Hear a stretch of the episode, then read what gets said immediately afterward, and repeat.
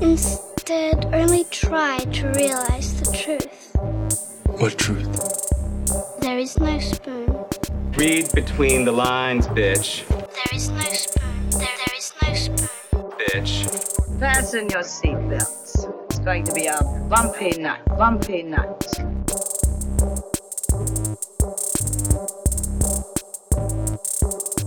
Saludos amigas y amigos, yo soy Mario Alegre Femenías Y yo soy Rosa Colón. y esto es Desmenuzando. Yes. En el episodio de hoy vamos a ir al pasado, al presente y al futuro del mundo de magia.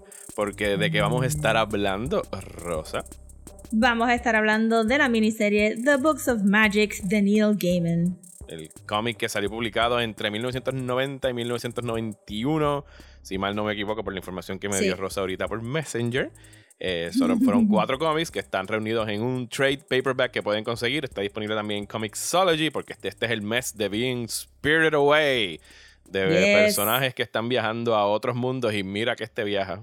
el personaje de Tim Hunter. De verdad que sí. Viaja más que ningún otro en, en esta serie que estamos haciendo de, de viajar a otros mundos lejanos. Pero antes, vamos a Ajá. bullshitear. Y Rosa ha estado viendo algo en HBO, algo bastante viejo y algo Yes. bastante retro sci-fi. Háblame, oh my god, it was so retro sci-fi. háblame de Westworld, la película. Ok. So llevo queriendo ver esta película desde hace tiempo porque cuando salió el primer season de la serie de los Nolans, Ajá. Eh, Los, estaba otros, los sola- otros Nolan, el hermano Los Nolan y su Nolans. esposa. Pero, tu- pero que sufren del Nolanism, de Oh, sí. tener un buen concepto and then run it to the ground, just run it to death to y the ground. over-explain it hasta más no poder. sí, y overcomplicated. Did you get it? Ah.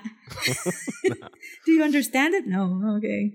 Este, pero en el momento que salió Westworld, HBO como que no tenía los derechos de streamer y estaba solamente para alquilar en Prime y yo tengo la cuenta de mi hermano de Prime, eso no lo puedo alquilar. Y se me olvidó. Entonces anoche estaba como que bien, ugh, estoy esperando que salga Fear Street y no quiero ver nada. Y de momento digo, pues me voy a sentar a ver Planet of the Apes para la asignación de Patreon. Y de momento está ahí, está Westworld. Y yo, oh my god, voy a parar todo lo que estoy haciendo ahora mismo y No voy me a voy a, hacer mis sentar a ver tareas. Westworld. No, para nada. O sea, es como que olvídate de Planet of the Apes, yo iba a dibujar mientras la estaba viendo. No, el iPad se fue. I'm just gonna concentrate on this movie because I've been waiting. Eh, y está bien brutal. Está bien brutal. Está escrita y dirigida por Michael Crichton. Ajá. ¿Cómo se Yo, creo que le dicen Crichton, no sé. no Crichton. seguro. Ajá. Pues, that sounds even worse. Este, pero como, exacto, el de Jurassic Park En, y en español sería Michael Crichton. O sea, si le ahí. Crichton. Ajá. Este, yo le digo Michael Crichton, probablemente lo estoy diciendo mal. Eh, y, ajá, el escritor de Jurassic Park y de Outbreak y de yo no sé qué otras cosas. Sphere, eh, Congo, todas esas. Ajá. Pero esta la dirigió y la escribió él. Es Congo. Es Congo. Eh, es Esta la, Congo, es Congo. la dirigió y la La- escribió él y la no fue un libro. él. O sea, es de él, es una película original Es de él. sí, ¿verdad? Un, es un script. Ajá. Ajá. Y la dirigió él y la dirigió eh, bastante bien, yo pienso. Porque tiene, digo, bastante bien para la época. Esto, miren, this is not a good movie by any stretch of the imagination. si no fuera absurdamente kitschy, 70s, kind of silly, este, pues para eso tienen la miniserie que es super dark y este, weirdly erotic y este, ¿verdad? Para eso tienen esa serie. Esta película es setentosa a la máxima potencia. Entonces, me pareció que, que, que, que iba bien con Planet of the Apes, porque Planet of the Apes también tiene estos weird jokes, Ajá. como que estos momentitos silly. Y esta película tiene eso también, como que habían. Habían, fíjate, no lo busqué, pero está bien. Pero hubo gente que yo reconocí que eran comediantes viejos que estaban haciendo de personajes terciarios y que la cámara se movía como que para tener este mira este comediante viejo medio gordito con espejuelos gruesos. Ahora es el sheriff del town pero no puede abrir la puerta porque es bien débil. Sí, y míralo está- tirándose a esta prostituta que es over, over tú sabes over his este tú sabes es un 10 y él es un 2 Sí, él- yo creo que estás hablando de Dick Van Patten, el que hace del, del banker del, del pueblo. ajá ajá Ajá. Eh, bueno, no, no era un él, él, asume el sheriff cuando, cuando Exacto. matan al sheriff. Y entonces pues tiene ese jokecito de que no puede abrir la puerta y... Digo, yo no veo esta Sí. película desde nene. O sea, y tengo grabada en la cabeza la imagen de, de Jules, Bre- eh, Jules Brenner quitándose así como que la máscara y se ve el robot detrás. eh, Si se cae, etcétera. se le cae la máscara. Mira, déjame decirte sobre Jules Brenner, porque ella estaba diciendo, What are you doing here, my guy? Este, pero honestamente, y me sorprendería saber que el actor que hizo de, del Terminator 2, eh, que, ha De dicho Robert que él- Patrick, el T-1000. Ajá, del, Ajá. sí. Del T-1000 que él ha dicho pues que, que hizo los, los movimientos de su cuerpo basados como que en pájaros y en aves rapiñas y ya no sé qué. Este, que no hubiera, que, que no hubiera dicho en algún lado que como que, ah, sí, y Jules Brenner en Westworld también. Porque Porque se me parece- igual. No, porque, eh, no, este, no son, sí, I guess, pero no, es, es el cuerpo, porque me pareció que escogieron a Jules Brenner porque es bien graceful. Ujú. Y eso hace, o sea, cuando tú ves bailarines, no necesariamente bailarines de ballet, sino como que cualquier persona así, como que gente que puede pop and lock o breakdance, qué sé yo, el cuerpo se mueve diferente y se ve weird. Es un, es un uncanny valley donde tú estás ahí como que shambling along, tres steps up from the apes y de momento aparecen esta gente que parece que, no, que flotan en el aire, caminando, porque bailan y no tienen absolutamente ningún peso. Y, y Jules Brenner camina, camina así en la película, tú sabes. Y tiene como que este posture y este como que cuando él entra a la barra, Y tiene Y gracia, la tiene manera- porte. Ajá. ajá, tiene un porte y cuando entra a la barra y se para y como que mueve la cabeza bien lento y tiene, inmediatamente tú dices, robot, pero es porque él es graceful. Y entonces como no lo, casi nunca lo dejaron correr tampoco, viejito, no iba a correr por todos lados. Pero, pero la manera que él camina con, entonces le pusieron la camisa bien apretada y tiene las manos siempre en el belt y como que you can see que hay algo different from him. So me gustó mucho ese casting y pues obviamente estuvo bien nice porque tú sabes la premisa. Aun, aun cuando no hayas visto la serie, tú sabes la premisa. Tú sabes que estos robots se van a revelar. I mean, that's the Ujú. whole point.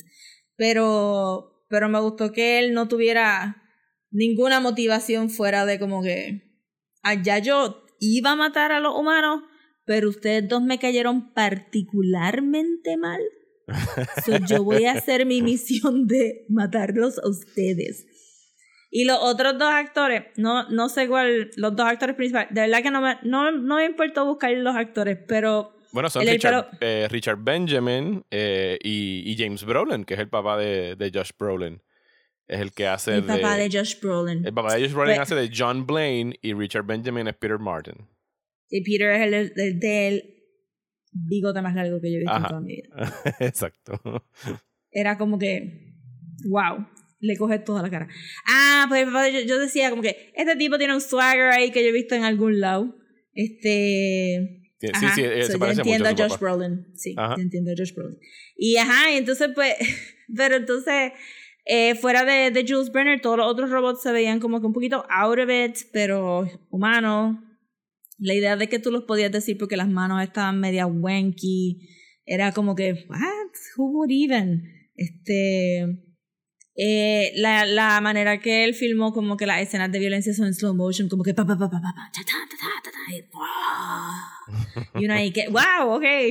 Eh, pero, pero rápido, tú puedes ver todo lo que la serie de los Nolan sacó de la película. I mean, ahora se nota que ese primer season es bastante faithful a la película, a, a la película en sus, ¿verdad? Como que Sí, en el en, basic en los plot. arquetipos. Ajá. En el basic plot y en los arquetipos de los personajes, porque estaba como que, ah, ok, este es el, el black cowboy que se va a robar el banco. Mencionaron a la madama de, a la madame del prostíbulo, so de ahí fue que la sacaron. Como que ellos sacaron estos key characters de la película de robots y los trajeron as is a la, a la serie. Eso que me gustó también ver como que, oh, ok, está cool y, y que la serie te enseñara mucho del behind the scenes de los del parque, pues es que en la película también te enseñan, que me pareció que también se parece mucho a Jurassic Park. Eh, y Jurassic Park, en efecto, es como un mini remake de The ajá. Westworld. Sí, es, un, es, un- es, reemplazar los vaqueros por dinosaurios. por dinosaurios entonces ajá y el behind the scenes con los con verdad con los con los computer people en Jurassic Park pues aquí era behind the scenes con los computer people de los very white lab coated men que no entendían que los robots ya estaban revelándose este y me pareció bien gracioso también este cosita extra como que pues ay en la serie de los Nolans pues este estaba todo el mundo desnudo porque había que deshumanizarlos pero la Ajá. película es PG so Ajá, no- claro. No pueden era como haber que todo el nada. mundo be- being very respectful de los robots y very respectful for their modesty pero entonces también lo único que me pareció interesante o sea lo- todo me pareció bien interesante I like the movie de verdad veanla está en HBO Max si si están pagándolo pues ya está ahí y you're gonna get a kick out of it pero que aquí era Western World, Medieval World y este Roman World. Y el chiste del Roman World era que todas las mujeres se iban de Ro- a Roman World porque ahí estaban las orgías y estaban los tipos que se tiraban, o sea, los tipos robots Ajá. que se estaban tirando a todas las mujeres. Porque ese, eh, o sea, la película empieza con tanto chiste de como que, ma'am, where were you? Dice, Oh, I just visited Roman, the Roman world. Tuve una semana por Roman World. Le pasé cabrón. What did you like? The man. Y es como que, we get it, lady. Calm down. It's just very refreshing. Y como, shut up, ma'am. We got it. Ajá, y entonces, pero de ese no nos enseñaron porque iba a tener que ser como que orgías tras orgías y la película es PG. Pero eso me pareció interesante que en la serie, eh, asumo yo que, que estarían también Medieval World y Roman World, pero que, lo, que nos enseñaron fue Shogun World Ajá. y Colonial World. Eh, No, no, que pudieron. no todo el mundo es Colonial World. Bueno, pero este era como que el, este, el periodo de Inglaterra, Ajá, este, tú sabes, Sí, viviendo vamos en a, India, vamos como a que... revivir los años de gloria del coloniaje. Sí, como que- Ajá, porque sí, yo- este, exacto, Western World, este Westworld es Colonial World, pero este era como que very blatantly Colonial World y yo, qué weird ese choice de quitar Medieval World, porque ese sería by far el Ajá. biggest seller. Sí, Eh, poder, poder regresar a leyendas arturianas y knights Ajá, y madre. entonces so, poner como que el imperio británico en India fue como que un odd That- choice. that's- ese- es un choice. O sea, eso tiene que haber. Ya tú sabes que eso lo escogió un hombre blanco. El, el, el- el eso. pero, pero y tigres, y yo es como que, pero, hmm. Eh, y no, no, no, porque mira, lo hacemos así, como que tú puedes ir a treparte en un elefante y tienes sirvientes indios y hay como que tres o cuatro empleados, este, Desi Indians en el writer's room, como que, ah, do I want to get fired or do I say something? Ajá, y pues yo pensé como que, pues, pudieron haberlo dejado Medieval World y hubiera sido menos como que jarring. Y entonces aquí, mm, en la película, que es lo último que voy a decir, pues, desde el logo es bien obvio que todos los mundos se tocan. ok. Versus que en- Sí, porque el logo de Delos es como que tres Un círculos. lado, ajá, uno encima del otro. Ajá. So, entonces el mapa que te enseñan es bien. No, perdón, esta es la penúltima cosa, me recuerdo de algo. Eh, es bien grande, pero realmente, tú sabes, Peter pudo correr en dos, o sea, en dos segundos de los cañones de, otro. Western Ajá. World a, este, a las orgías de Roman World. Eh, lo último que voy a mencionar es que al final, en el tercer acto, tenemos un view de cómo los robots ven las cosas, and it's hilarious. ¿Cómo lo ven? Porque son como. Seguro que son como que 28 by 28 pixels. Ajá. Como ellos no tan caras, como ellos ven nada. Este, Son, unos robot- cuadrados enormes, no tienen. Enormes. Es como que el ser humano eran como que dos píxeles aquí. Y era como que nada, ningún robot está reconociendo ninguna cara. They can barely tell where the horses are. Si tú me dices a mí. Y el, el robot de Jules, de Jules Brenner tuvo un Ajá. upgrade. Solo otros están ciegos para mí. Como que los otros Sí, no los ven otros no responden a nada, a sonidos, y a comandos verbales. como que estuvo super funny eso, que aguantaran ese como que reveal al final y era como que no, ese, ese robot no puede ver. Lo que me estás diciendo es que no puede ver. Eh, pero todo bien funny, de verdad, highly recommended para un kitschy Saturday afternoon que se pueda sentar con su con sus amigos en el chat o con su significant other y roast the movie as you're watching it. Pero es un, es un must watch, es un... des- ¿sabes? Tienen que verla si les gustó la serie de Westworld, porque van a entender un montón de cositas. Del primer season, anyway, yo nada más vi el segundo season barely y el tercero no lo vi. Pues ahora tú me acabas de acordar algo que sí vi esta semana, que no le iba a mencionar, pero eh, está, está en Netflix. Y es de estas películas que ya Netflix como que ni se molesta en meter en el catálogo. Es una película de 1984 del director Walter Hill que se llama Streets of Fire. eh, que, que es como que la versión de Nightmarish Vision of the 1980s que la gente en el 1950 hubiese tenido. O sea, yo sé que estoy siendo bien Anda. específico. Lo que pasa es que empieza, empieza cabrona. O sea, desde que la película empezó dije, ok, anda por el carajo, this is it. Esta película le va a meter y, y, o sea, el, el, el cheese. ¿Sabes cómo te entregan el sándwich y el queso se está derritiendo Sí. por los lados? Así es que yo lo vi cuando Sí. me lo entregaron.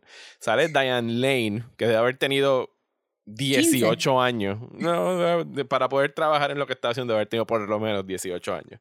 Una nena haciendo de, el equivalente a Pat Benatar en tarima en un club cantando este como que 80s banger, súper cabrón. Y entonces de repente No, llegan- este era el show- de, la, de esta es la película de Girl Bands. Y ella Eh, tiene como que. No, no, no es una película sobre girl bands, pero ella tiene una Ajá. banda en la película. A lo mejor de ahí es que la has visto. Maybe. Porque yo vi una película ¿Has de ella como, como la lead de esta de este girl band. Y entonces they have a hit. Y ella No, tiene como esa que no. una camisita No, no, no, no, see-through. no, so no, Diane no. Lane estaba cornering the market for En ese momento, punk sí. girls. en- ok, Sí. ok. Esa era. No, esta es. O sea, ella la raptan, esta ganga de, de, Oh. de greasers. Por eso digo que es una Oh, película de no. los 80. Willem Dafoe de repente sale. Willem Dafoe debe haber tenido como que ¿Qué? los mid-20s. eh, y, es- y todos están clad in leather, pero es medio SM y kinky todo lo que está sucediendo en el background. Claro. Tienen una barra. punk, ¿verdad? Ajá, donde hay mujeres que son bien. es- entiendo que era una mujer porque se veía bien andrógeno, no, no era fácil descifrar qué era, pero están como que en este lace suit que se van quitando la ropa y yo pausé la película, chequeé, ah, sí, es PG, ok, y le volví a dar play y dije, los, los, los- los ratings PG de los 80 están tan cabrones, o sea, I love them, yo sé, yo sé porque nosotros crecimos como crecimos, ya es porque antes el rating PG permitía, o sea, la parte de parental guidance era como que, sure, o sea, le daba la responsabilidad a los papás de que ustedes se tienen que encargar del guidance, porque nosotros no vamos a hacer. Pero eso después se jodió eventualmente. Pero la película está bien divertida. La, ella la raptan eh, y tienen que llamar a este tipo que viene de afuera, interpretado por algo que, alguien que se llama Michael Paré, que es como que la única persona que no hizo nada después de esto. Hizo cosas, pero el, resto del elenco, o sea, Diane Lane, Rick Moranes en un papel haciendo de asshole, que yo nunca lo había visto haciendo, Wow. haciendo un papel que no fuera como que el bobito del grupo. Amy Madigan, que es la que hizo ella es la hermana de Brother Justin en Carnival. La, la hermana de Justin. Ajá, ajá.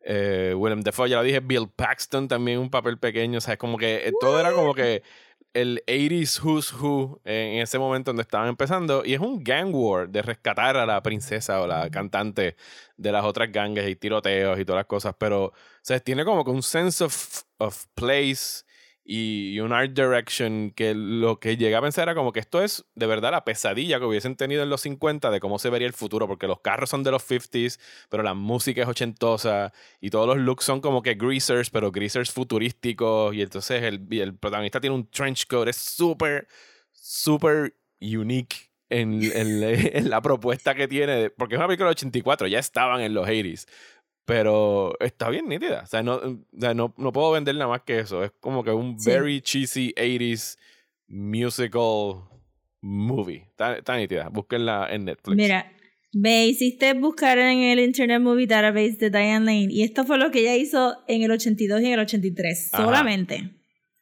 La película que yo te estaba diciendo es Ladies and Gentlemen, The Fabulous Stains. Ah, esa no la he visto. O sea, ella de verdad tenía como que 15. Yo vi esa película y después busqué información y eran bien jovencitas y tuvieron que parar producción. So, la última escena ya ellas están un poquito más grandes. Creo que sale Laura Dern también. Ajá. Después de esa, ella hace The Outsiders. Ajá. Después hace Rumblefish, que son dos libros de Yes. S.E. Hinton. Y después hace Streets of Streets Fire. of Fire. En el mismo año. Ajá. So, eso No, fue 83, solamente en dos 84, sí. años. Ajá. Imagínate tú. Ella ¿Y cuál ya es la que tú dijiste? La de, Greaser la- Moon. ¿Y cuál es la que tú dijiste que es la que Ladies and Gentlemen, The Fabulous Stains. De- ah, ok, ok. Estoy viendo el Porque ahí ahora. también hay un banger. La canción que ellas Sí, sí, sí. cantan, su Y One Hit sí es un- Wonder es un banger. sí. Y ahí sí es una es un grupo de es un girl Sí, Laura Sí Dern es la bajista. Ajá, sí te dije que era Laura Dern. Y todas son unas babies, porque ajá, eran como, qué sé yo, como este, las Runaways. Eh, y pues they had a hit y después como que they disappeared y, y la película pues te cuenta de, de, del- de ellas como que rebelándose contra su, su sociedad. Sí, si, esa, si esa película Diane es, Lane le metía demasiado. Diane Lane como que nunca paró de trabajar. si es del 80, y- esta película es del 82, ella nació en el 65, tenía 17 años Ujú, cuando una hizo baby. la película, una nena. Sí, no, yo he estado en un 80s binge eh, en estas pasadas semanas porque estoy buscando películas exactamente como esta, como que pure, eh, puro escapismo, no quiero, no quiero dramas, no quiero lloriqueos, estoy buscando cosas entretenidas y vi esta, vi una de Jackie Chan que nunca había visto que se llama Project A, que es sobre pirates in China durante el coloniaje inglés. Wow. O sea, piratas que están encargados pues, de estar robando en los puertos, eh, bla, bla, bla. Y entonces el, el gobierno británico pues recluta a esta fuerza, a este Project A, que era el proyecto de buscar estos martial artists para que los defendieran. Y, es un Jackie Chan movie. Pero tiene como que un stunt de Jackie Chan de 1980 something, 82 por ahí. Creo que fue la primera o la segunda película que dirigía Jackie Chan y que empezó como que el estilo de Jackie Chan, porque an- antes de eso, pues estaban las películas chinas de los Shaw Brothers, que eran bien eh, wuxia, estos martial artists, ¿sabes? Como que todos eran expertos, eran legends, ¿sabes? O sea, de ancient times de China. Esto ya era más cerca de los tiempos modernos, que todavía estábamos en el coloniaje, eh, era late eh, 1800s. Pero que tenía el estilo de que Jackie Chan empezó a, mez- a mezclar como que las artes, porque Jackie Chan viene del, del Peking Opera. eh, del training de eso y él empezó a mezclar como que la comedia con actual choreography en, en barras y cosas así que no eran como no eran las Sí, típicas y peleas que hace se las daban caritas cuando pelea, eso fue lo que yo había Sí, escuchado y- también. introduce como la comedia y Ajá. todos estos tributos como que a Buster Keaton y al silent movie era de hecho aquí tiene uno que es el Stone que quería hablar donde él, se él está guindando de un reloj agarrándose Ah. de la manecilla como la película de Safety Last de Harold Lloyd Ujú. del cine mudo pero el cabrón ¿sabes? Harold Lloyd no se tiró de 72 pies de altura. Jackie Chan se Bueno. tiró. ¿Sabes? El stunt de que, bueno, vamos a caer en las cortinas y las cortinas van a amortiguar el- la caída. Sí, es como sí, que, sí. no, no, No. amortiguan un carajo. y, y Jackie Chan se tiró de 70 72 pies de altura. No una ni dos, sino tres veces para conseguir el Jesus. tiro que quería. Eh, y casi se fracturó ¿Cuántos el años cuello tenía, sabes? estaba Jackie Chan, deja ver. Debe haber tenido como los 20s, late 20s, posi- So, posiblemente. está ahí como que en su peak de. Sí, ¿no? A mí no me va Yo- a pasar nada. Yo pienso que Jackie Chan debe levantarse todos los días con un dolor cabrón en todos los huesos de su cuerpo. No, porque él es bien positivo y feliz. Él se mueve en otro Jackie nivel. que Chan nació en el nosotros, Mario. 54, esta película es del 83, o sea que tenía 27, 28 años. O sea, estaba jovencito. Ah, pero no estaba tan joven para decir No, nada no, me va a pasar. Perdón, So, no, tenía 30 y pico de años. Tenía casi, tre- sí, 30 y pico de How años. old que is this man? Pero, pero estuvo bien divertida, tiene muy buenas peleas. eh, y la otra que vi fue una película de John Woo, que fue como que la que tuvo la explosión de John Woo, eh, que se llama Better Tomorrow. No, la explosión de Sí, John Woo. La explosión en decir. cámara lenta de John Woo. Con palomas. Con palo- Fíjate, esta no tiene paloma. Eso me decepcionó. bien, Yo, muy no, bien por todavía el Porque signature, los pájaros sufren. el signature Dove blanco de, de John Woo no estaba ahí. Creo que llegó el año después con The Killer. Ya había visto The Killer, ya había visto Hard Boiled, pero esta, A Better Tomorrow con John Fat, eh, también está bien buena. Es de estos hermanos que no es Chow Yun Fat, son otros dos actores. Uno es el criminal, el otro es policía, y ya tú sabes Oh. lo que va a pasar. Eternal el struggle. conflicto y Eternal Struggle. Entonces, Chow Yun Fat es el pana como que entre medio de los dos, pero que es un criminal. O sea, no tira para nada a la policía. Eh, pero bueno, no, en la primer, el primer tiro de esta película, el primero no, la secuencia de créditos es Chow Yun Fat en el medio de la calle prendiendo un cigarrillo y con un trench coat negro y sus gafas. I mean, ese Yeah. es su baseline de Chow Yun Fat, ¿no? Ajá, sí, pero es como que ese es el, es el Big Bang de Chow Yun Fat, porque fue la primera vez que hizo eso. Y era como que, diablo, mano, yo, tú, tú sabes, tú eres cool, pero nunca vas a ser cool como Chow Yun Fat prendiendo un cigarrillo en medio de la calle. Bien brutal. Pero, pero Asian men smoking son Sí. ever so much sí, cooler ese, que todos nosotros. Tony Leon. O sea, In the Mood for Love es básicamente una película de Tony Leon fumando. Eh, that's it. Es lo- no necesitas más nada para que otra cosa. Pero, pero me llama mucho la atención que está The Better Tomorrow y que es típico del cine asiático también. Eh, O sea, las películas 80s action movies que estaban haciendo en Hollywood en ese momento, pues sí, había muchos body cop movies, estaban los Murdoch y los Riggs, los Lethal Weapons, los 48 Hours, todas esas. Pero en las películas asiáticas, los hombres nunca, nunca tienen como que reservas a mostrar emociones y sentimientos. ¿sabes? They break down crying, ¿sabes? You are my brother, y como que de verdad se lo sufren y se lo viven. Y es, es, es un genuine bromance, rayando en, en Homo- romance. con un en- dash of homoeroticism. Sí, pero rayando ahí de que, como, o sea, cuando le matan un pana es como si hubiesen matado al amor de tu vida, así, con tu amigo sangrando en tus brazos. O sea, Ay, Ahí como la piedad.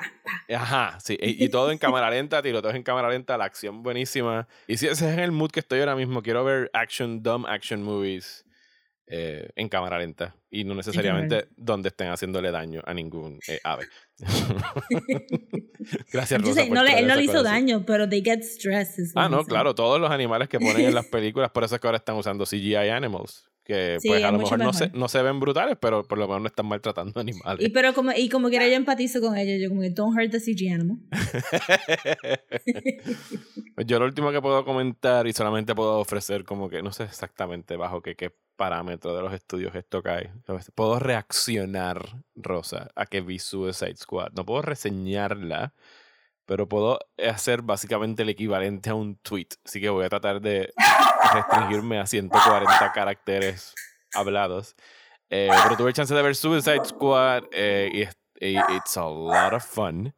Eh, Ujú. está muy, muy divertida, muy, muy bien hecha, muy, muy, muy R, pero, ¿sabes? Como que... Sí, whatever. eh, juvenile R, ¿sabes? Como que la, la violencia es como que bien caricaturesca, los F-bombs son bien juveniles, ¿sabes? No es como que hard R, sino como que fun R. Eh, y tengo que decir que mis tres personajes favoritos, y vamos a hablar más de la película en agosto, eh, son, por supuesto, King Shark, eh, Ratcatcher 2, que yo nunca había escuchado de este personaje. Es un personaje nuevo para la película.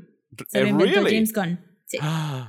Coño, qué cool. Pues, pues fíjate, ahora I love it even more. Porque pienso que estaba muy bien delineado. Y yo de repente dije, coño, déjame buscar los cómics de este personaje. Porque es Ratcatcher 2. Que quiere decir que hubo un Ratcatcher 1. Ajá. Pero eso lo dejo para que ustedes lo está descubran. genius.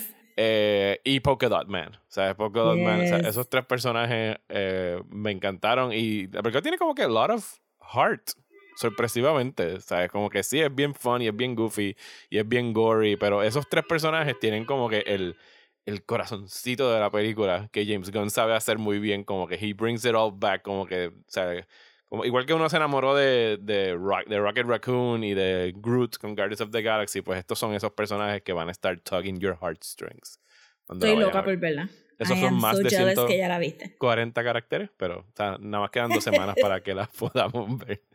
Así que vámonos para los Books of Magic.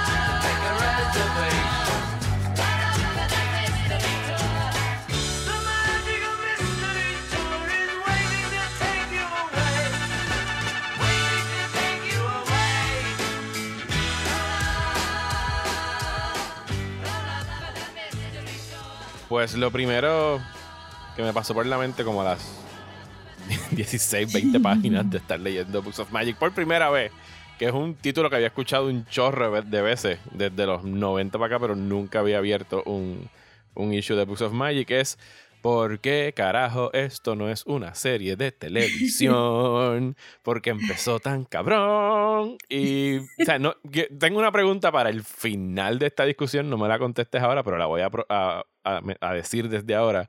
Ok. Y es, ¿sabes? Con todo lo que hemos visto en estos cuatro issues, que son como que big issues, porque son 40-something pages cada uno, eh, ¿sabes?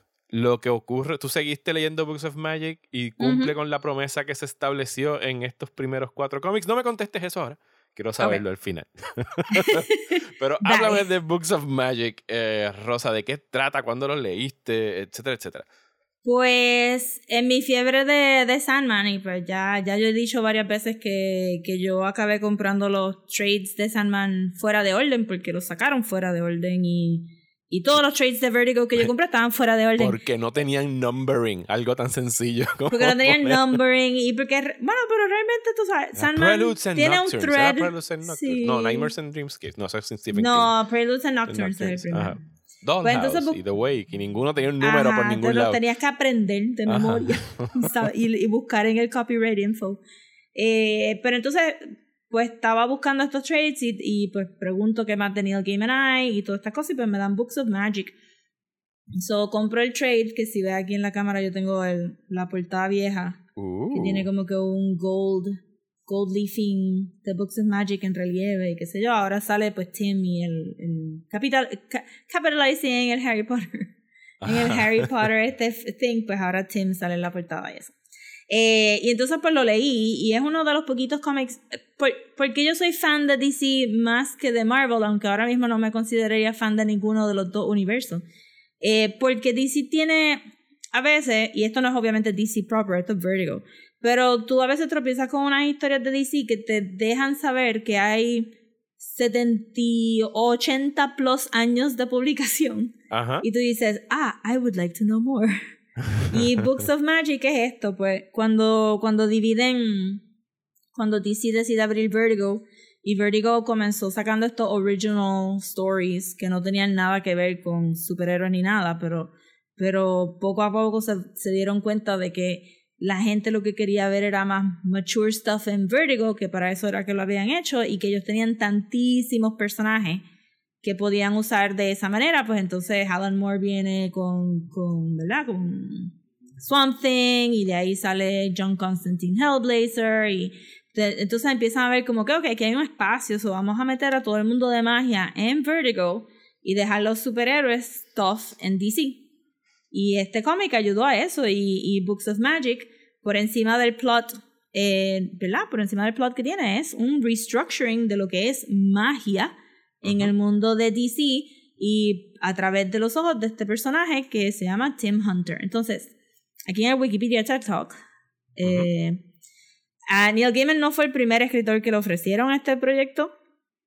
Fue a J.M. DeMatteis, que es un escritor que todavía está escribiendo cómics y ha escrito televisión. Y tú estabas mencionando The Spectre ahorita y él escribió The Spectre, Hal Jordan, después de todo el revolut de.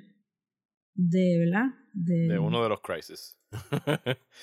de, ajá, de que se volvió loco y todas estas cosas ahí, este, eh, whatever. Pero entonces J.M. DeMatteis escribió The Spectre, ha escrito tantísimas cosas, pero él ahí no se cuajó, entonces pues Neil Gaiman vino y, y trajo, trajo este structure. Y son cuarenta y pico de páginas porque originalmente estaba publicado como un prestige format, que es la misma manera que se publicó Kingdom Come originalmente. Eso eran 46 páginas cada uno.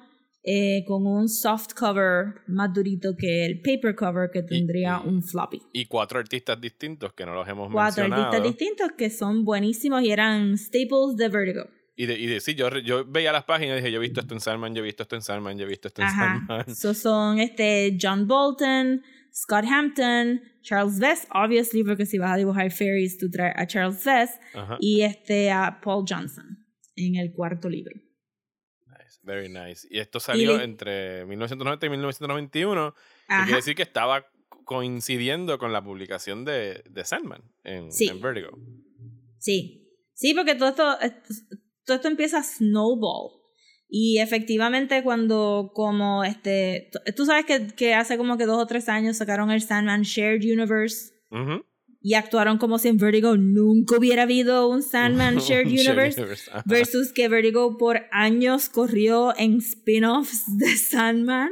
Eh, pues esto eh, con Books of Magic, después de, de la publicación, pues el personaje de Tim se hizo bien popular, sacaron Books of Magic, la serie ongoing, que se iba a llamar Arcana, Ujú. colon, Books of Magic, pero Ok. después dijeron, that's stupid, vamos a ponerle Books of Magic. ya. Y, y pues lo, ¿verdad? En ese momento que yo estaba comprando tuve que, que backtrack y buscar este issues viejos porque la había empe- habían empezado y yo no, había, no lo había cogido desde el issue 1. So, si el ongoing series empieza con un annual que se llama Arcana, Books of Magic, y después sigue corriendo tantísimo, hubo un crossover con Hellblazer, luego de la serie... La serie no, no me recuerdo si tiene un final definitivo porque hubo un momento que pues la dejé de leer porque ya era como que, tú sabes, yo tengo una caja entera de Books of Magic, de ciento y pico de Ujú. cómics, tú sabes. Y pero eventualmente pues cierran la serie de, de Books of Magic. Ah, pero antes de eso, porque. Vertigo estaba tan encendido, que con Books of Magic hacen la mejor miniserie que ustedes pueden look around. De seguro que está en Comixology, pero es Children's Crusade, donde todos los niños de magia de, de Vertigo, so estaba este Tim, estaba Tefe Holland, que es la hija de Swamp Thing, este, estaba la hija de Animal Man, este, todos ellos están en, en, en esta cosa que se llama The Children's Crusade, era un two-part event, eso también es como que un classic de esta época.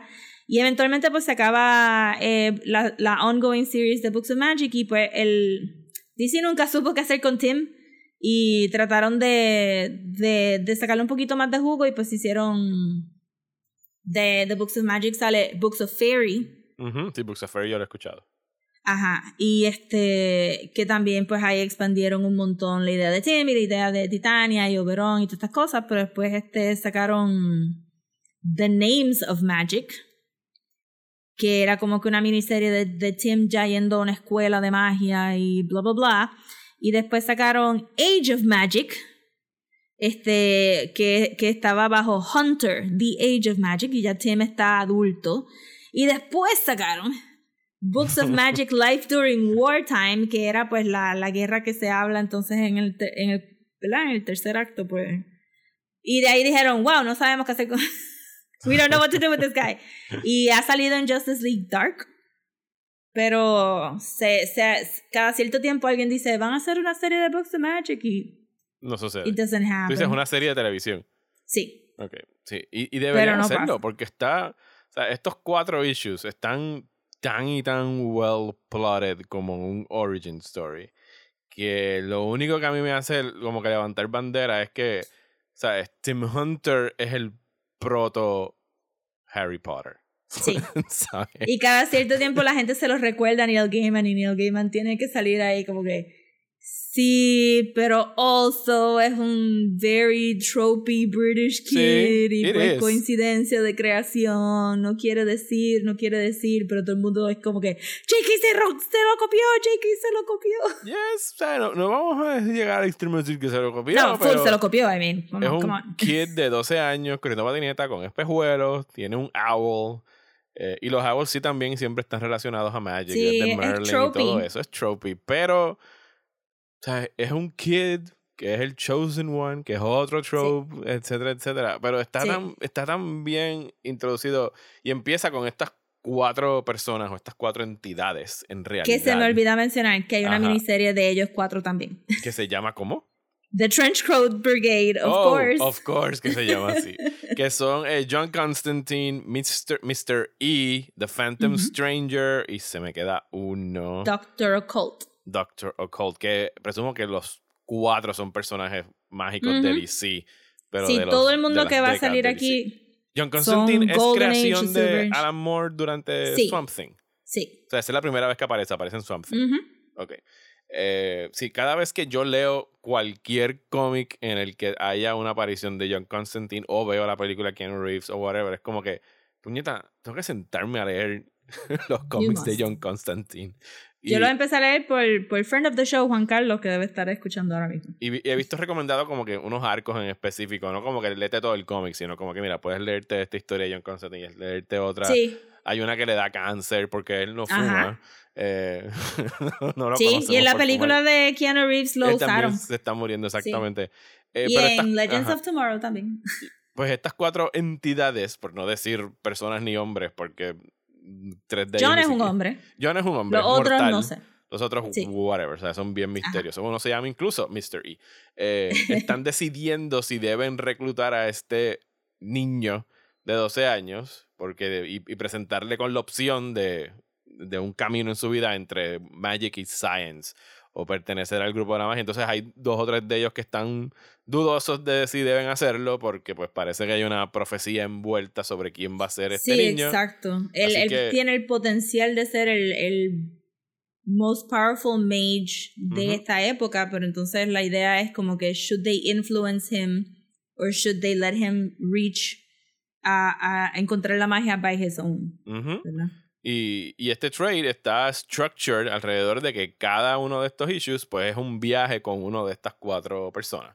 Con John Sí. Constantine, con Mystery, con eh, Phantom Stranger y Doctor Occult, que lo llevan al pasado, lo llevan al Land of Fairy, lo llevan al presente, a los que es John Other Constantine, Worlds. a los Other Worlds, y lo llevan al futuro, a, a the end of time. O sea, y ese capítulo me gustó un montón y lo voy a decir todavía. Sí. Porque hay un chorro de easter eggs en, en pero me da este libro. sadness. de- sí. Hay un chorro de easter eggs en este eh, cómic. Eh, yo caché dos o tres del Sandman Universe. Aparece el rubí de Dream. eh. Aparece un Helm, pero ya después le di para atrás y no es el Helm de, de Morpheus en Sandman. Es otro Magic Helm, porque puede haber Sí. más de uno, por supuesto. Pero en, o sea, la manera como introducen a este muchacho y es como que, mira, sí, existe este mundo de magia and it's very dangerous y no es lo que tú, tú te imaginas, pero le presentan las reglas de este universo, que es lo que estábamos hablando en Ujú. Spirit Away. Y una de las frases que se me quedó grabada, que yo creo que tú la has mencionado antes, es que cuando le preguntan el nombre a alguien, nadie, nadie dice su verdadero nombre. Sí. No digas tu verdadero nombre, no comas la comida. Ajá. Ajá, Names have power. Names have power. Y me acordé de Spirit Away de cuando le roban su nombre a, a Chihiro. O sea, porque eso es como que su, es tu identidad, es un poder. Se, de- se te olvida quién eres y de- revelas tu identidad. O sea, John Constantine entendemos que se llama John Constantine, pero los demás tienen aliases. Sí, pero John Constantine juega mucho con, ¿sabes? Hellblazer es mucho de como que, ah, yo sé quién tú eres, papá, so yo te puedo bind y Ajá. te puedo hacer cosas. so. Sí, lo que pasa es que a John no le importa. John, Ajá. sí, yo soy John Constantine. Trátalo. Eh, no, Trátalo. tiene, aquí tiene un very badass moment en este cómic, que fue donde yo dije, coño, es que tengo que leer más de este tipo, because I like him De so much cada vez sí. que llega, que es cuando llega el party de magicians que están en Los Ángeles o no sé dónde. Digo, Sí, magicians de, En los- California. de Dark Magic y de, que, que, le- que le especifican, no es como que Dark Magic y White Magic, sino como que hay Live magic. magic. y Dead Magic, que es la, la diferencia que le dicen. Y John Constantine, he crashes the party y es como que, ustedes saben quién yo soy, cabrones. O sea, demen a Tim, I'm out of here y no, no se metan Y conmigo. todo el mundo ahí como que Oh, sipping quietly los drinks. Como que, oh, Ajá. shit, no, yo no me voy a meter en eso, gracias. Holy shit, es John Constantine. O sea, vámonos para el Sí. carajo. Este, y también tenemos, además de esos cuatro personas que están llevando a Tim por todos estos realms y tiempos, también está Deadman, que es un personaje de DC Universe que está poseyendo gente y hablando con Tim este, on and off, eh, dándole warnings, cryptic messages, como que ten cuidado, te están buscando, ten cuidado con esto, está medio shady. Pero los otros no saben que Deadman está hablando con, con Tim. Y realmente no vemos a Deadman en el este en el cómic, es que se introduce como Boston Brand, que es el nombre. Ese es el nombre que le estaba dando, pero que, que Ajá. solamente lo puede ver Tim, exacto, como, como tú mencionas. Escuchar, escuchar, porque se posee. Exacto, escuchar. Sorry, sorry, escuchar. So, Eh, Phantom Stranger lo lleva al pasado y aquí tenemos un par de cambios. Este del. Creo que eso, creo que lo voy a tener que hacer así porque es que no puedo seguir brincando. Que vas a ir en Mm. orden a verificar. Sí, porque es que no-. Sí, pero, porque, pero es rápido porque los the two of note es que visitan a Atlantis Ajá. y, y pues la gente se va a preguntar, pero es la misma Atlantis de Aquaman. Y dicen Yes. que, n- pero dicen que no. Él dice que ese es el Bueno, otro pero- Atlantis que hubo antes. El otro Atlantis que hubo antes, Ajá. pero ajá. Pero es que DC tenía un cómic de Atlantis de magia Ah, ok, ok. hace millones de tiempo atrás. Y en, en Wonder Woman se ve un poquito en, en los Age of Heroes. No, este, ¿sí? No, en Justice League, perdón. En Justice League se ve un poquito en los Age of Heroes, que hay como un Doctor Strange y Shield y thing going on en alguna partecita. Como que alguien hace un, un sigil. ujú.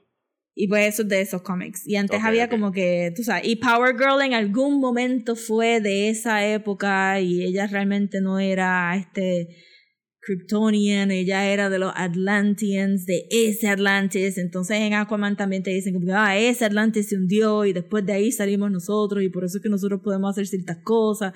y es como que eso está todo connected eh, en ese Atlantis, que es hilarious. También, obviamente sale Merlin, que, que esa conversación de Merlin es para setup que él sabe de Jason. Mencionan a Jason, si me, si Ajá. me recuerdo bien. Jason Blood es Etrigan, el, el demon que sale en los Gates of Hell en Sandman.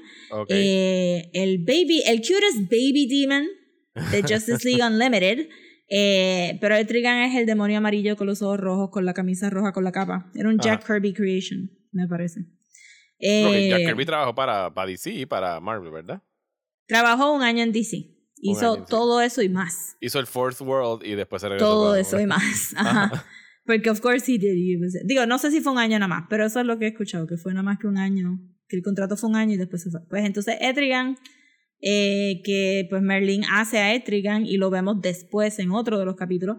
Y vemos a Doctor Fate con el casco de Doctor Fate y tenemos un, un momentito para ver al papá de Satana, que es Satara Que ella menciona luego cuando ella sale en el cómic, pero ajá, aquí lo vemos como que talking backwards, en mini poemita que, que Neil Gaiman escribió ahí, talking backwards. Sí, de Y hecho, pues el- son- la, la prosa, digo, para sorpresa de nadie, la prosa de Gaiman es preciosa en este cómic, Sí. ¿sabes? Está tan, tan mean, bien es- pensada. Es uno de mis favorites. De verdad que, que tú lo lees y tú sabes que es como que, ya, ahora tengo que saber todo lo de Tim because this is an amazing comic book. Ajá. sí, que fue lo que me pasó. Y fue la pregunta que hice al principio, porque sí, aquí lo que están sugiriendo es que va a haber esta épica guerra de Magic en la que Tim va a tener un crucial role.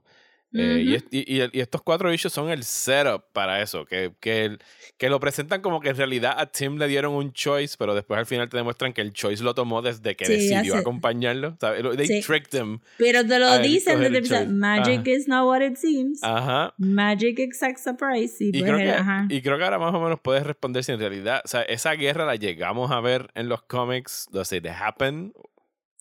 Ah, ya veo, el helm que tú estás diciendo en el futuro es el casco de Doctor Fate. Ajá, Sí, es el casco de Doctor ajá. Fate. Digo, lo enseñaron antes en algún sitio porque hay un cómic al principio que están hablando, hay como un tipo con un turbante que se le cae un rubí rojo. Sí, en el después- pasado sale Doctor Ajá. Fate y en el y este en el presente también creo. Ajá. Sí, salen dos Sí, momentos, después vuelve a salir Fate. en el futuro. Doctor Fate este ha salido en par de cómics y salió en Legends of Tomorrow, quiero decir. So el segundo libro es el Shadow World y ese es el presente. Y ese es el Y de pues John Constantine. John Constantine, aquí sale Satana y sale Madame Xanadu, me parece, que es la que le lee las cartas. Sí, es Madame Xanadu. Sí, Madame Xanadu. Y Madame Xanadu también es otro personaje. Satana y Madame Xanadu es o- personajes super clásicos también. Eh, Satana obviamente ha salido en everything. Madame Xanadu tuvo una serie bien buena a mediados de la primera década de los 2000. Ujú. Very nice. Todos estos cómics, I'm so sure que están en Comixology. Yo no tengo Comixology, so no puedo verificar, pero Mario, I am sure que lo va a poner en el Discord después, como que. Sí, yes, as a matter of fact, Eh, todos los están en cómics de. Books of Magic. Bueno, este yo lo leí en- en Comixology. Pagué lo- los 6 pesos de- del mes. Lo cancelé en dos segundos después para, para no olvidarme de cancelarlo. Y, y lo bajé. Y en realidad por 6 pesos poner todo lo que te dé la gana ahí 6 durante un pesos está bien barato para Sí. hacer como que un mes. Ah, ok, quiero leer estas cosas en específico. pago 6 está pesos. súper bien. Sí. So, en el presente es nada, para lo, exactamente lo que tú dijiste, que hay facciones que, que están en pelea, pero, pero tú sabes, reputación y. Reputación es lo que, lo que cuenta, yo diría, en este capítulo, porque John tiene senda reputación. Este, todas las mujeres reaccionan como que. Eso canto cabrón, me vienes Ajá. a pedir a mí Sí. un favor. Sí. Este, y pues obviamente ese super, super badass este scene en el, en el nightclub que tú describiste. Entonces en el tercer libro, que es The Lands of Summer's Twilight, Ajá, Que es que va Doctor. Occult, es el que lleva a Tim, ¿verdad? sí, sí, y aquí es full todas las reglas que tú necesitas para no quedarte stuck en Fairyland Así que es, forever. no comas nada, no aceptes comas. regalos. No digas tu nombre. Ajá. Y Tim rompe todas las reglas. Todas, todas. está ahí. Y también tenemos este. Ay, Dios mío, ¿cómo es que se llama este? Del trench coat. Mr. E. Ajá. Sí, este es Mr. E, ¿verdad? No, este es Doctor Occult, que cuando llega Occult, se Fairy transforma- cambia en mujer. Sí, y Ajá. le pide un nombre a, a Tim y Tim le da el nombre de Rose, me parece. Ajá, sí, le pone el nombre de Sí. Porque están caminando y una, o sea, estaba Una una rosa. flora, que una rosa y Best Magic, que era lo mismo que estábamos diciendo en los episodios de Invisible cuando, cuando Jack Frost saca nombres de, tele- de la televisión y whatever. Best Magic es, es la magia que es así como que vamos a ver si tú eres inteligente, ¿qué nombre me vas a poner? Y tiene ahí como que Rose, I'm Ajá. the best. y van a un fairy market y él consigue un mundane egg que es un world hatcher y todo esto está yendo hacia ¿verdad? Y en este libro habla un poco de feminidad, obviamente, porque tenemos un hombre transformándose en una mujer en, en, en la transformación de, en el cruzar. Y tenemos Pero un River sale- of ah, Blood. este- Tenemos un River of Blood que ella menciona que es como que pues el símbolo de, de fertility, de menstruación, de, de mujeres Sí. y, que, y que ellos tienen que bañarse en ese río para cruzar. Sí, esa, esa parte es bien Grant Morrison. Ajá. Very Grant Morrison. Esa parte es bien Grant Morrison. Este. Ajá. So, entonces, y ven un bar y tienen como que todas estas conversaciones y ven a Baba Yaga y tienen aventuras. Pero realmente lo importante aquí es que te dicen que, lo, que los other realms, pues está el realm de. Está el realm of fairy. Eh, pero también está el realm como que de de Conan, ¿verdad? Ajá. Que son más como que barbarian stories. Golden Age stories, como Sí, Prince Tim, Tim Valiant. consigue una llave que le obsequian. Que le obsequia, eh, ¿cómo se llama la, la reina de Fairy? Eh. Titania. Titania le obsequia una llave, que ahí es que le dicen, cabrón, no aceptes regalos, pero it's too late, ya lo aceptaste. Eh, entonces el Dr. O'Connell lo lleva a través del viaje de, la, de las puertas, a través de los realms, que si van al de Conan, van al Gem World, es el otro que, Sí. que visitan, van a Gemworld Hell. es de el Gemworld es del mundo de- del hero que se llama Amethyst, Ajá. que que no ha, no ha tenido como que un full resurgence lately, no salió en los animated worlds, pero este DC fans will remember que hubo un periodo que se hicieron unos shorts animados cortos, bien cortitos. Eh, y hay un short de Amethyst y como que le han tratado de hacer varios reboots y es como que, ajá, como que un She-Ra type of thing. Ajá, Eh, ok. Y pues ese es el Gem World que enseñan, el World de Amethyst, y es verdad, enseñan Hell, entonces paramos en Dream, porque obviamente El hay Neil que hacer, Gaiman. tú sabes, Showstopper. Sí, claro. Cuando aparece Morpheus. Digo, aparecen eh, Abel and Kane. eh, Ajá. que se hacen pasar como los dueños del realm. eh, y de repente llega Dream y saluda a, a Tim. Sí. Mientras Yo creo que, mundo. paréntesis aquí, pero yo creo que en la serie de, de Sandman de Netflix, yo voy a estar gritando ¡Goldie! cada vez que salga Goldie. Bueno, después de que enseñaron la maqueta preciosa Sí. de Goldie en aquel making of, ¿sabes? Claro que hay Ajá, que gritar que, Goldie. De todo el tipo, ¡Goldie! ¿Y tiene alguna Ajá, eh. importancia? Eh, me imagino que sí, porque pues Tim logra salvarse de, de tener que quedarse para siempre en Ferry porque intercambia la llave por, por, Por el, el Mundane Mundane Egg.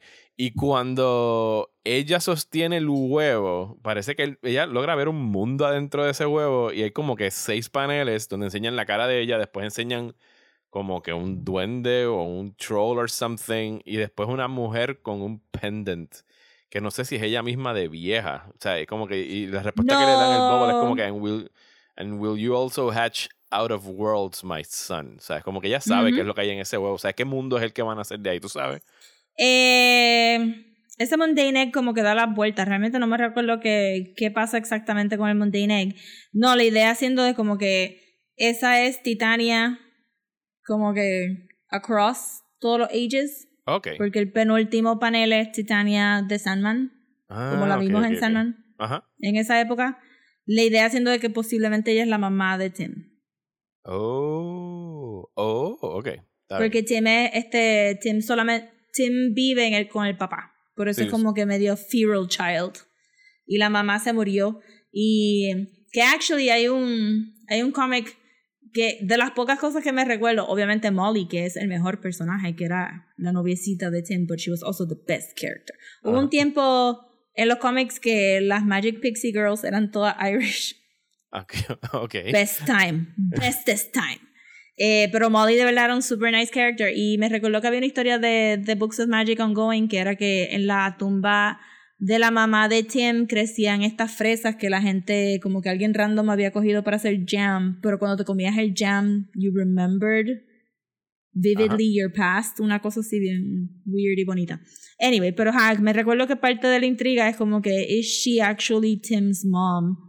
Eh, y por eso es que entonces ella dice my son. Entonces quiero echar para atrás para decirlo de Hamlet. So, Sandman Readers se recuerdan que Titania se enfocó con el hijo de Shakespeare en Midsummer Nights Ajá. Dream en el cómic y pues Hamlet hace un mini cameo vestido de quote unquote Indian boy Ajá. porque en el en la obra de Shakespeare original pues Titania le llama ¿verdad? a ese niño que la acompaña quote unquote dice Indian, boy. Indian boy with all of the, you know, racism and colonialism implied therein. Y, y entonces, pues, esa es este, realmente el, el flow de, de este libro es para enseñarte que Tim no, no, no va a seguir las reglas que le están explicando y que he's always gonna, como que he's smart enough pa, he's full of surprises. Sí, Vamos a he- ponerlo así. he- He's full of surprises. eventualmente he figures it out, donde quiera que se mete. Ajá, exacto. Entonces, pues el último, que es el, el más chaotic y es como que para mí el más sad. Sad. Ajá, que es el que eh, Mr. E se lleva a. que es ciego, porque su, explican en cierto. John Constantine explica en cierto que su papá le arrancó los ojos con una cuchara. y este Super personaje nice. también había salido. O sea, es un personaje de DC, Mr. E. Porque Sí, el Pero fate I'm que sure le que el entregan. Sí, no, el fate que le entregan aquí, o sea, él se lleva a Tim a enseñarle el futuro o los futuros, porque hay Ujú. muchos caminos que pueden recorrer, pero lo lleva al más probable de los futuros y le enseña el, el saldo de este Magic War que va a suceder, donde él va a tener un papel crucial y donde según esa posibilidad de ese futuro es que él he turns evil, ¿sabes? Él está del lado Ujú. de lo, del dark magic. Y hay un chorro de splash pages aquí, hay cambios de un cómic que yo leía de chamaquito, me acuerdo que tenía dos o tres de Eclipso, tuve dos o tres issues de Eclipso, Sí. porque me gustaba el, el, el dibujo, me acuerdo que lo compraba solamente porque me gustaba cómo dibujaban al, al personaje. Y Eclipso ha salido, ha salido en Teen Titans y Teen Titans Go y... Ajá, ha salido en la animated series, so people will... Sí, yo lo he visto en un par de sitios. Eh, pero, y lo lleva al futuro, y lo lleva más al futuro, y lo lleva to the end of time. O sea, al punto de que los que, que pasan, ajá, Ajá. que pasan por un periodo donde la ciencia es tan avanzada que la gente no entiende, eso es magia. Sí, que la tecnología Eh, es tan avanzada que no entienden ajá. cómo funciona. Y que para los efectos es, pues es magic. Para los efectos es magia. Este, y pues ah, también hay un spread con The Legion, eh, Darkseid y este High, Highfather salen también. Ajá, y entonces todos esos Ah, bueno, mira, maybe este era Boston Brand. No, este, ajá, exacto, exacto el, el helm de Doctor Fate que ahora como que absorbe a todo el mundo. Y la idea de que, de que todo se degenera, también Grant Morrison la trabaja un poco en, en Seven Soldiers. Que el futuro es just shit. Lo que Sí. nos espera es just crap. Sí, que, lo que, que, que el futuro te lo presentan como algo que donde ya cuando están absorbiendo todo es como que es pura materia y es un vertedero en realidad. Ajá. Como que todo el junk que hicimos durante toda la eternidad se acumula en esta bola de masa donde al final quienes únicos te esperan en realidad, pues obviamente siendo Neil Gaiman es Destiny y Death, que sabemos que es la última que va a cerrar Sí. la llave cuando todo esto acabe. Y yo Y no entonces- estaba yo no estaba ready Ajá. para ver a Destiny como que actually cerrando su libro, como que llegó a la- al final de la a la Sí. última página del libro. Eh, y, el, y el destino que le espera, y obviamente Death que se ha encontrado con todo el mundo y le dice, mira, ya yo los vi ustedes hace billones de años, yo sé quiénes son ustedes, Eh, pero que el, el fate que le da devuelve a Tim a su tiempo, pero Mystery tiene que walk back, walk back, perdón, across Ajá. all time. O sea, y se sintió por lo menos para mí como que un cero para que en algún momento este personaje regresaría a Books of Magic, ¿no? Sí, no me recuerdo que haya regresado. Pero, o- todavía, o sí. todavía está caminando de vuelta. No, de verdad que, bueno, porque hay un, hay un momento cuando se encuentran con lo, con lo último que es lo más humanoid, que ellos dicen, no, como que pasó un, una persona y nos enseñó inglés y es como que, it's him, Ajá. him walking back. Ajá. Este, so, como que time, es- exacto, lo que Sí, él camina para allá, Ya ya, él está regresando. caminando para atrás. Ajá, y entonces pues ahí nos enteramos que Mr. E piensa como que pues, tú sabes, si te quitamos de la ecuación, no hay por qué pensar, no hay por qué preocuparnos si, si tú te vas a convertir malo o bueno.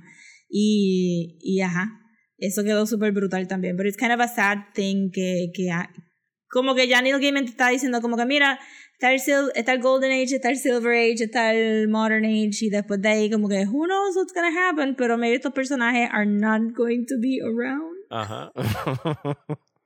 So that was kind of a bummer. Y, y entonces, pues, el final es exactamente lo que tú dijiste, de Tim diciendo no, ¿verdad? En Hero's Journey, rechazando el, The el denial journey, of the call. The denial of the call, y este, eh, arrepintiéndose inmediatamente y pues dándose cuenta de que he was tricked. Now he ya está en el path hace tiempo. Eh, y he might become the biggest, most powerful mage of his age, in his age, ¿verdad? En la época que está viviendo. Y en un mundo paralelo, esto fue un palo cabrón. Y en el 2001, the, eh, Warner Brothers decidió adaptar Books of Magic y hizo ocho películas bien cabronas sobre Tim Hunter.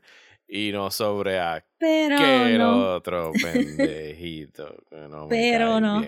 Eh, yo no sé, yo me imaginaría que, que el problema de Books of Magic fue salir fuera de tiempo. Porque cuando sale la serie, está. O sea, Vertigo is drowning in great concepts. Después de que sale Books of Magic, van a venir otros great concepts. Porque vino Preacher, vino Transmetropolitan, vinieron todos estos iconic comics. Invincibles, Invi- Invisibles y, y todo eso como que Books of Magic al lado de Sandman, pues kind of fell by the wayside y como Neil Gaiman no estaba escribiendo el ongoing series y Peter Snitsberg hizo un excelente trabajo, pero ajá, es como que it's a dense comic book, tú no puedes, tú no puedes sentarte a leer Books of Magic como que ja ja ja, ahora es un tratado de magia, o sea, es como que Dios mío, la, no... la foto que sale de Neil Gaiman al final de este cómic era un bebé. tenía como, la mujer tenía 27, 28 años. Maybe tenía no 30s. tiene... No, es que el- por lo menos el que tengo aquí es el que tú habías mencionado que tiene como que el cover de Tim en la patineta y el búho bien no Harry tengo- Potter. No tiene no, ni casi crédito. no. Sí, pero ahí tiene la foto de Neil Gaiman nuevecito, nuevecito. de paquete. Y pues me imagino que eso habrá sido que, y también que pues, el, para la época que salió, no hay, no hay una manera que tú estés leyendo esto y digas, ¿quién es Tara? Déjame averiguar. Tú tendrías que haber comprado un DC Comics Who's Who Ajá. y haberte sentado y versus ahora que hay podcasts, está Wikipedia y bla, bla, bla. Y, y sería mucho más accesible. Como que, hopefully, si ustedes lo leen y, y, y quieren saber más, pues pueden buscar, tienen que haber zafacones de blogs que expliquen todo los easter eggs y los homages y pero en ese momento no y pues en el momento salió Harry Potter y la gente como que todo el mundo dijo ah se lo copió pero Neil Gaiman tampoco maybe porque no sé o sea, Neil Gaiman tampoco peleó tanto por Books of Magic como peleó con Sandman ujú. Sí, porque Sandman era su, su baby, su, ajá su y first maybe boy. dijo como que I'm just gonna stick with my Sandman y Books of Magic que sea lo que sea tú sabes Pero, pero este. Tim es una creación de él. Pues no estoy muy clara Ok. O sea, no, Pero- o sea, no era otro pero- pregunto que si no era otro personaje de DC que le estaba apropiando. No, Tim es nuevo. Es sí. nuevo, ok. So, para, los, e- para los efectos, sí, probablemente él. Lo que sería es como que maybe que DC haya dicho, elabórate esta historia alrededor de este niño, versus él decir, voy a elaborar la historia alrededor de este niño, y que eso haya sido suficiente como que para que contractually, este, ¿verdad? No, que, que haya sido un straight up work for hire para Neil Gaiman versus un shared, este, ¿verdad? Un shared, eh, que, que Neil Gaiman actually en Sandman eh, tiene, tiene potestad para decir, no, no va a salir en esta historia, sí va a salir en esta historia, Sandman es mío, versus todas las otras cosas que él hizo en, en DC, que es como que, ajá. I was a, I was a writer that was hired. Ajá. Este no. Ajá, so yo me imagino que él decidió como que fue que yo voy a pelear por Sandman y todo lo demás que sea como que, ok, pues te hago esto, porque hay que hacerlo. Y como Neil Gaiman, pues es brillante, pues. No, me puedo hacer más nada. Él no va a escribir algo mediocre. Este, y pero esta serie, y si los otros Books of Magic están en, en Comixology, pues yo diría como que si les gusta la miniserie, sigan leyendo por ahí para abajo. Es un tono diferente, es un, es un arte más soft. Aquí, pues, el arte es como que más experimental. Eh, porque eso fueron la gente que cogieron, menos Char- Charles Vest, que es un poquito más. Pero, ajá, es un poquito más soft y, y, y se basa más en, en, esa, en, esa, en el potencial de ver cuándo es que Tim tiene, tiene que cruzar, tiene la oportunidad de cruzar y, y decidir si se va a volver evil o si se va a quedar kind of good. I'm Y, very y tiene un montón de personajes super cool. y- ajá, es una chulería, de verdad. Y eh, it's a shame que, que, que siempre se quedó como que, ah, si tú eres un gaming fan, pues has leído Books of Magic, pero DC nunca nos dio una oportunidad para estar 20 años después como que, diache, ¿viste lo que pasó con Tim? Ajá. O viste, como que, sí, como que no... Han tratado, pero como que nunca dieron pie con bola con el potencial de tener este, este personaje. Yo voy a ver qué más hay en Comixology, ya que tengo la membresía por un mes de 6 pesos. y I'll report back si leo alguna otra cosa de lo que tienen aquí, porque de verdad que me gustó un montón. Así que thank you for making Yes. me read Books of Magic.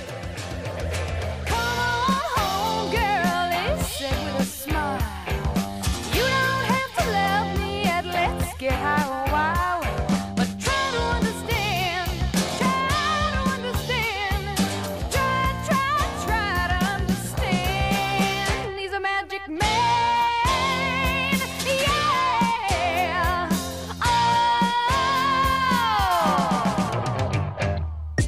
¿Estás bien cansado de los programas de política aburridos? Pues trata Radio Independencia, un podcast de política, derecho y todo lo que se nos ocurra desde el independentismo boricua, donde Andrés González y Adriana Gutiérrez discuten temas de actualidad y temas históricos con algunas de las figuras más importantes del independentismo y la izquierda puertorriqueña. Suscríbete a Radio Independencia en tu aplicación de podcast favorita y en nuestro canal de YouTube. Únete ya.